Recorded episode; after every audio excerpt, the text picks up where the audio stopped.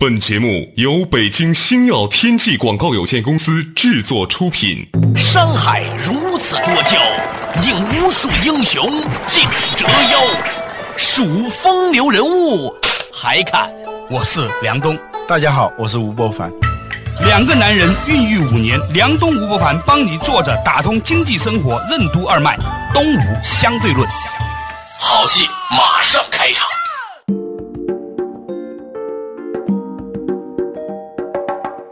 做打通经济生活任督二脉，大家好，欢迎来到东吴相对论，我是梁东，对面依然是二十一世纪商业评论主编吴伯凡，伯凡你好，大家好，哎，伯凡，咱们说起来这个话题啊，就之前说我不去了趟加拿大嘛，嗯，也没怎么出过国，所以呢，偶尔去。你不还去过古巴和朝鲜吗？啊，说回来，在加拿大呢，就我观察一些很多很有趣的细节哈。另外一个细节呢，就是小朋友，嗯，我。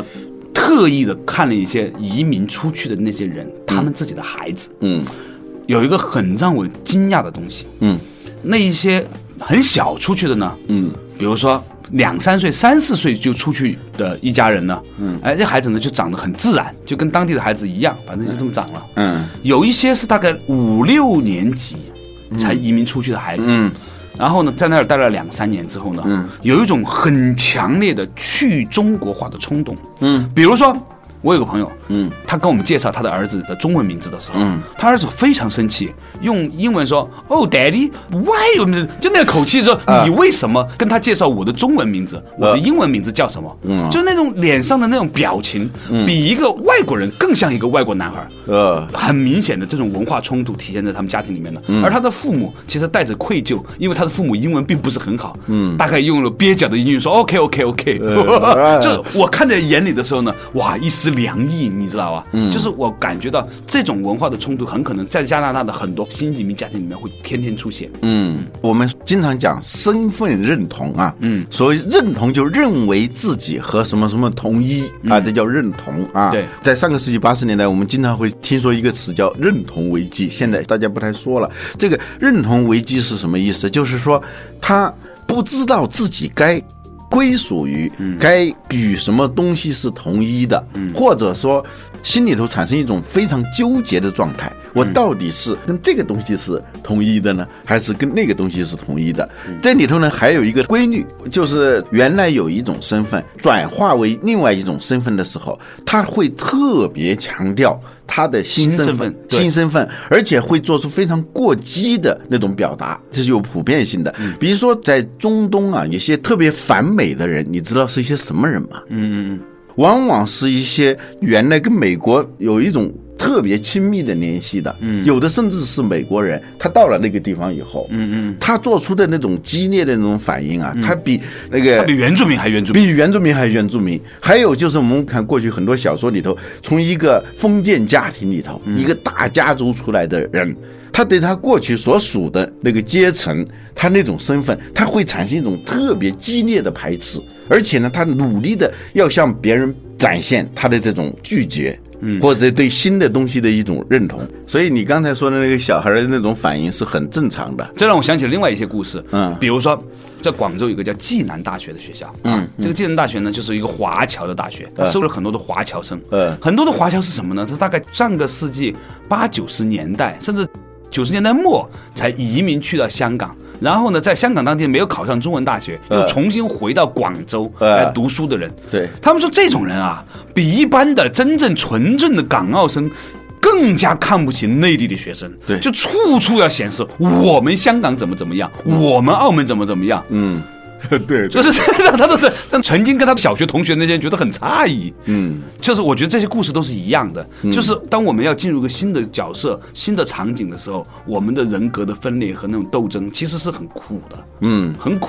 所以一些炫富的人，你知道他是为什么要炫富吗？嗯，他一定是在年轻的时候很穷，很穷，或者他的爸爸妈妈很穷。嗯。他努力的要凸显现在的新身份，那要表示对他原来的那种身份的拒绝、排斥。从这个逻辑上来说，足可见我们两个在小的时候多么没有文化，老喜欢在电台里面引一些名人名言什么的，这完全是一种身份上的认同。对对对对，一个人内心他有一种焦虑，就他缺少什么，嗯，他一定会加倍的强化他有这个东西，这是很自然的事情。对，所以他们说，你看像拿破仑，嗯，像希特勒，啊。都是很矮小的嘛。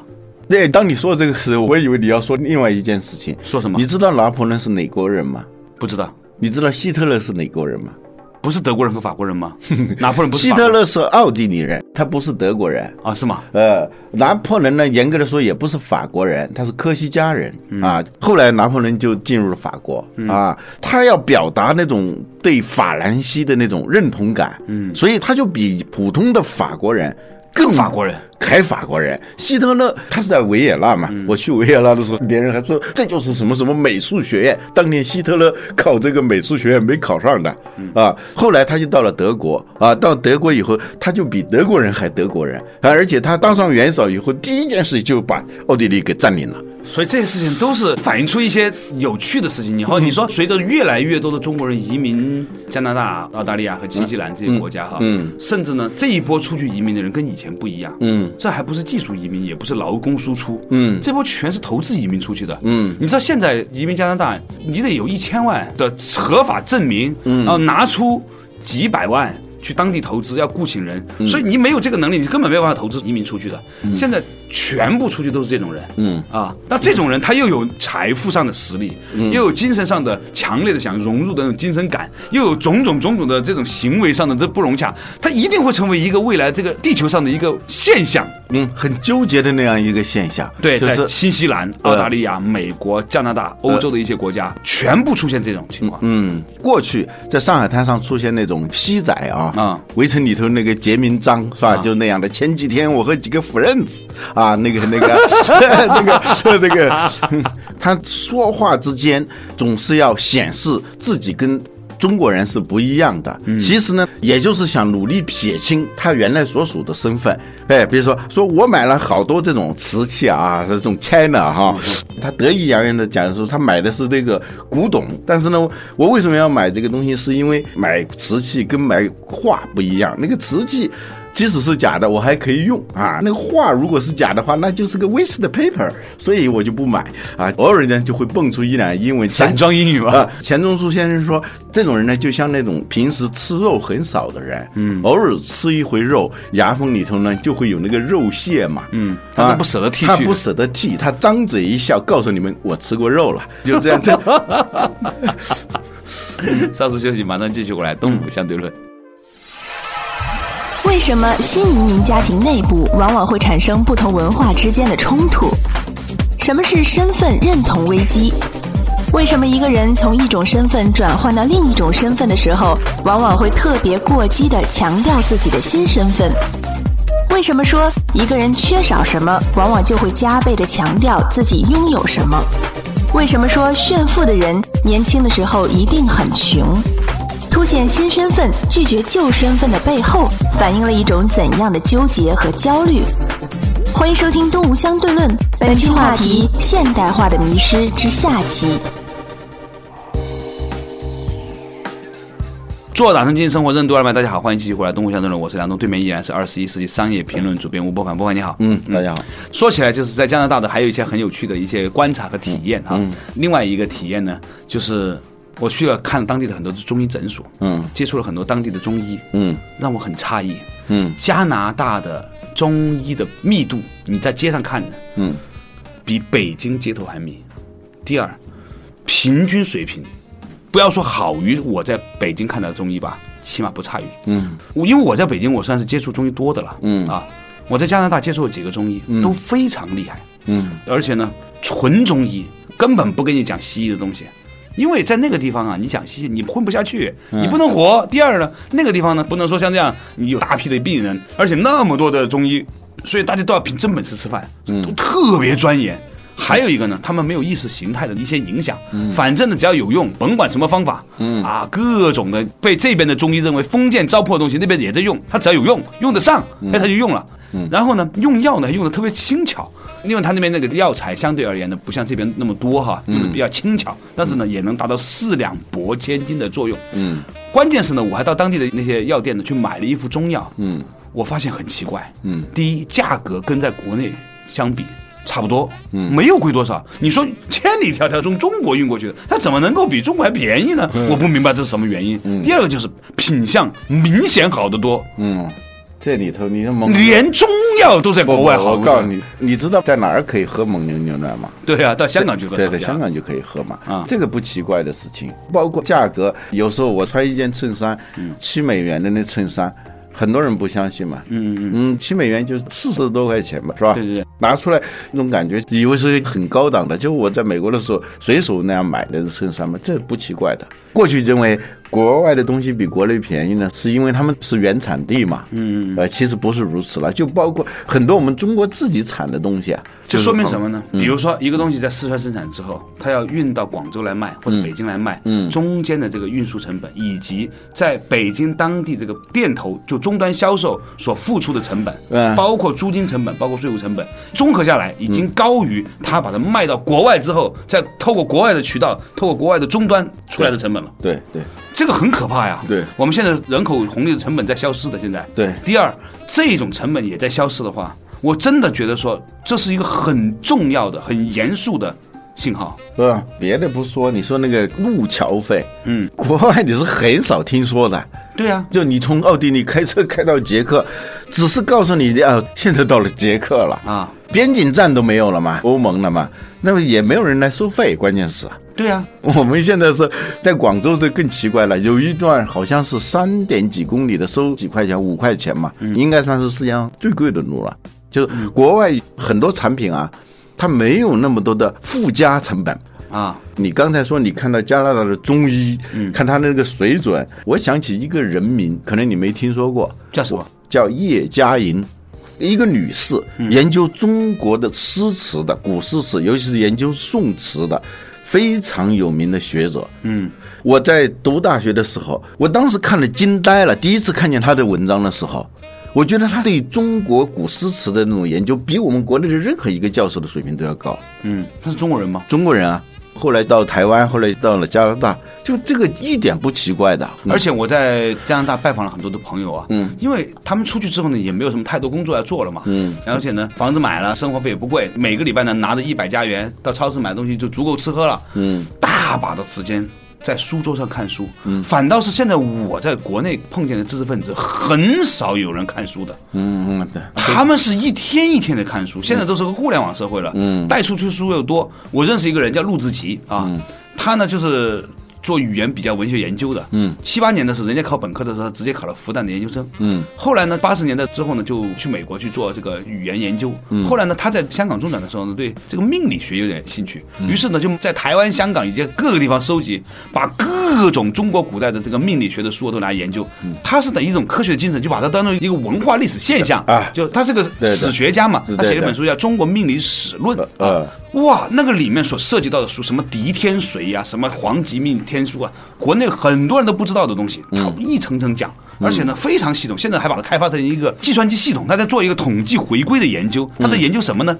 很有意思。我前两天在国学堂里面采访过他，一个人的出生时间和他的先天体质之间是否有相关性？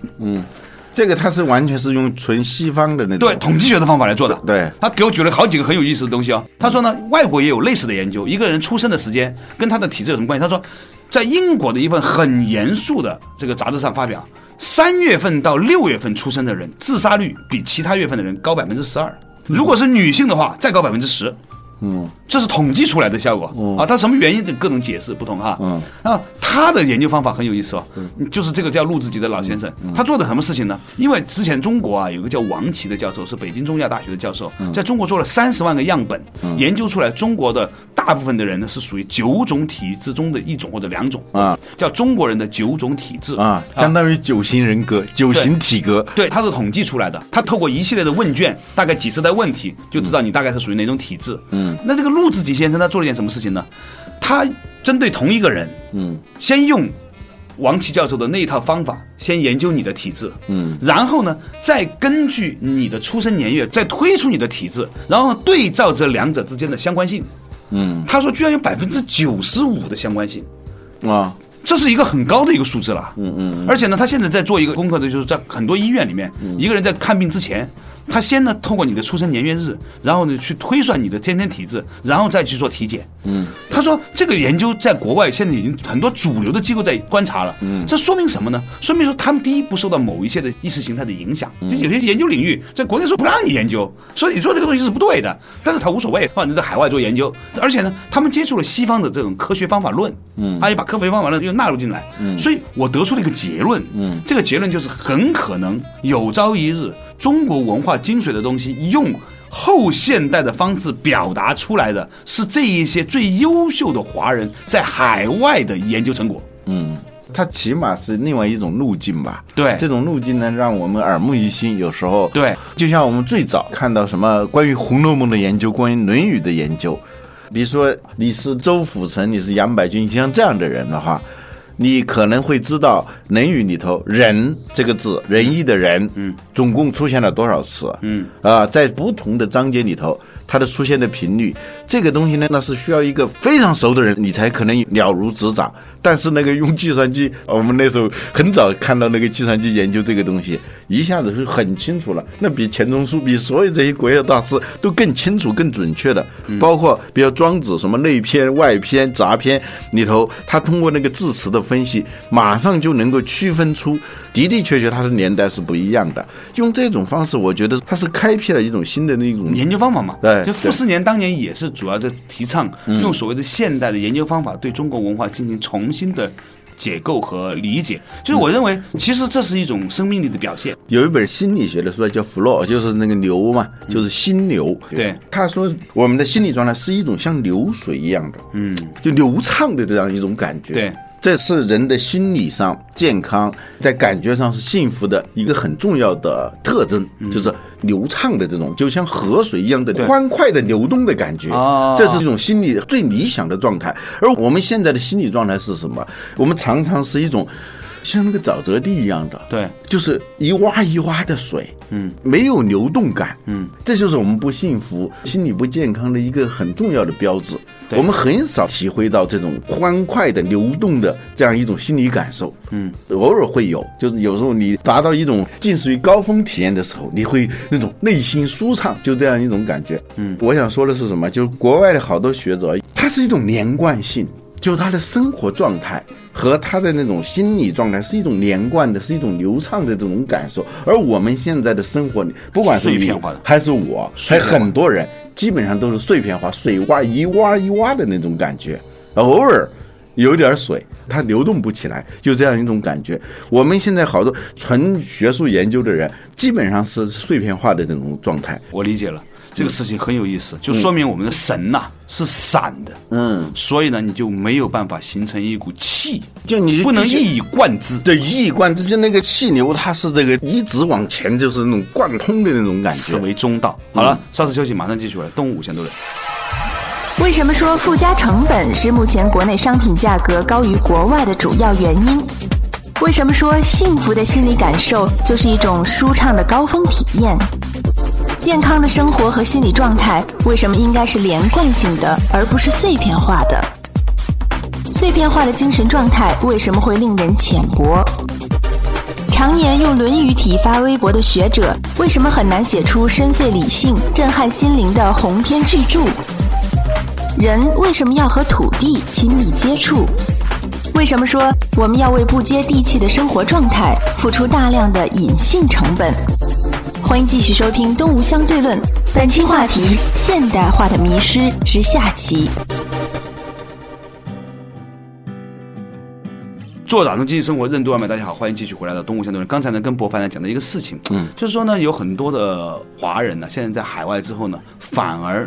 大块大块的时间可以沉下来读一些书了啊，嗯，把一些他们年轻的时候接触过，但是呢没有认真研究的东西呢，在那样的一个清新的空气、没有毒胶囊的地方啊，他能够呢在一张安静的书桌下把这个东西研究出来了，读一些没有用的书了。嗯而对比起来，国内的学界啊，现在却显得非常的浮躁，因为有无数的会议，有无数的课题经费可以申请，有无数的研究生啊要向你申报做你的门下弟子，有无数的企业要请你去做独立董事，嗯，诸如此类的事情，令到我们国内的学者是时间碎片的。这种碎片化令得他们变得越发的浅薄。他们精神状态是碎片化的，他就没法聚到一起，叫聚精会神，他无法把真正的做到聚精会神。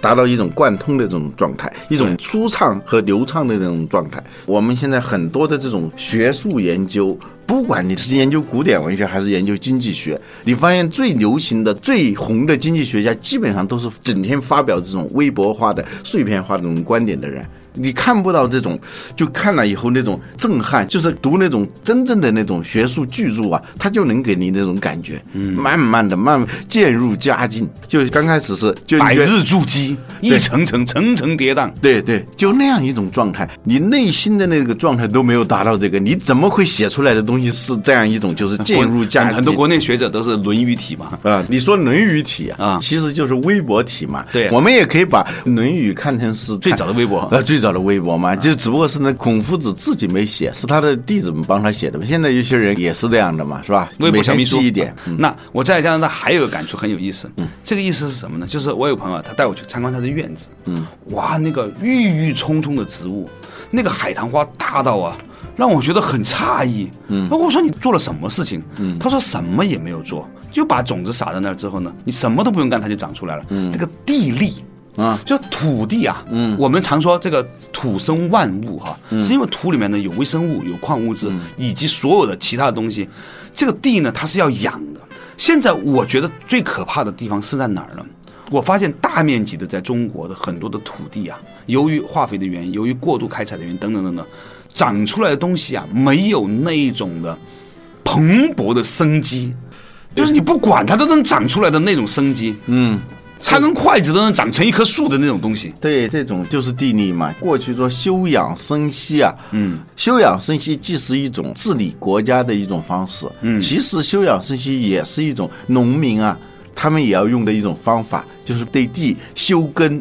过去呢，中国人还是比较少的嘛，嗯他有休耕的这样一个条件在。对我们现在没听说哪个地方休耕，现在这只变成在俄罗斯、在加拿大、在欧洲某些国家，它有比较奢侈的这种跟一年停一年，还有对，或者说跟五年停一年、两年，是吧？这对我们来说是一种很奢侈的状况了。我们现在没有。我看有一个叫莫言的作家写一篇散文，就是写他当时就中俄边境游啊，他就去了，他就看到那个在我们中国这边的花啊草，包括野花野草，嗯，跟俄罗斯那边的就过了这个边境就不一样了。我们这边呢，就是那个可怜巴巴的，那边呢就是那种叶子之放肆长的。啊啊，那个花瓣的只为翻绣，呃，对对，那个花瓣的那个厚厚度啊而且那种感觉，是性感，它那个娇艳欲滴。嗯，对，他是这么说，说那个花瓣那种厚度，它那种柔软度，它那种鲜艳度，说让我这种思想不健康的人一看到就浮想联翩，这是莫言说的。写《丰乳肥臀》的那个莫言对，对对对对，这让我想到一个什么东西，就是我们现在 GDP 已经世界第二了嘛，对对对我们经济增长现在有所减缓啊，但是还是很强劲的。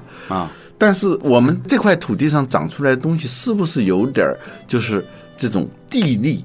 对，不管是农产品也好，甚至对人，对人对物，就包括那个工厂里制的产品，都可能有一种过度利用的导致的那种贫瘠。对，就是说中医有一种观点，说现在为什么很多小孩子啊，这个脾胃弱、消化不行啊，是因为他们玩泥巴玩少了。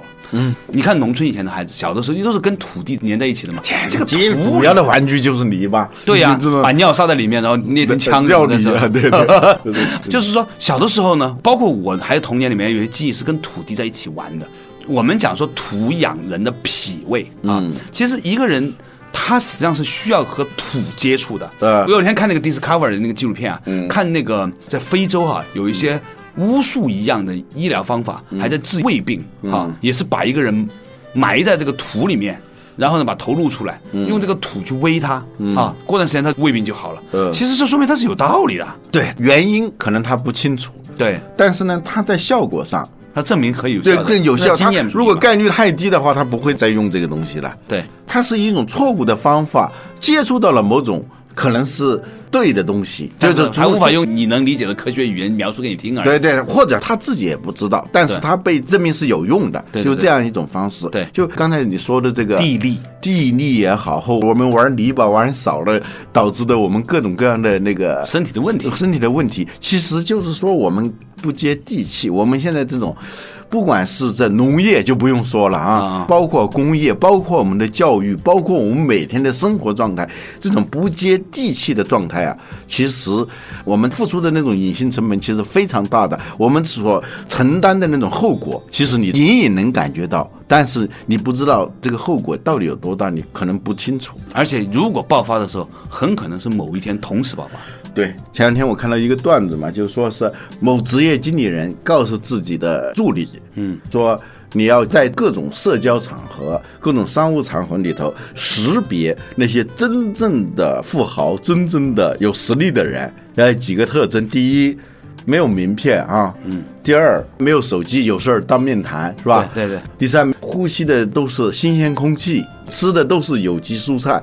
那个旁边一个人说：“这种人我们村里头全是。”啊，就农民嘛。就是我们最后你发现，就是说，我们现在在做一件很荒诞的事情。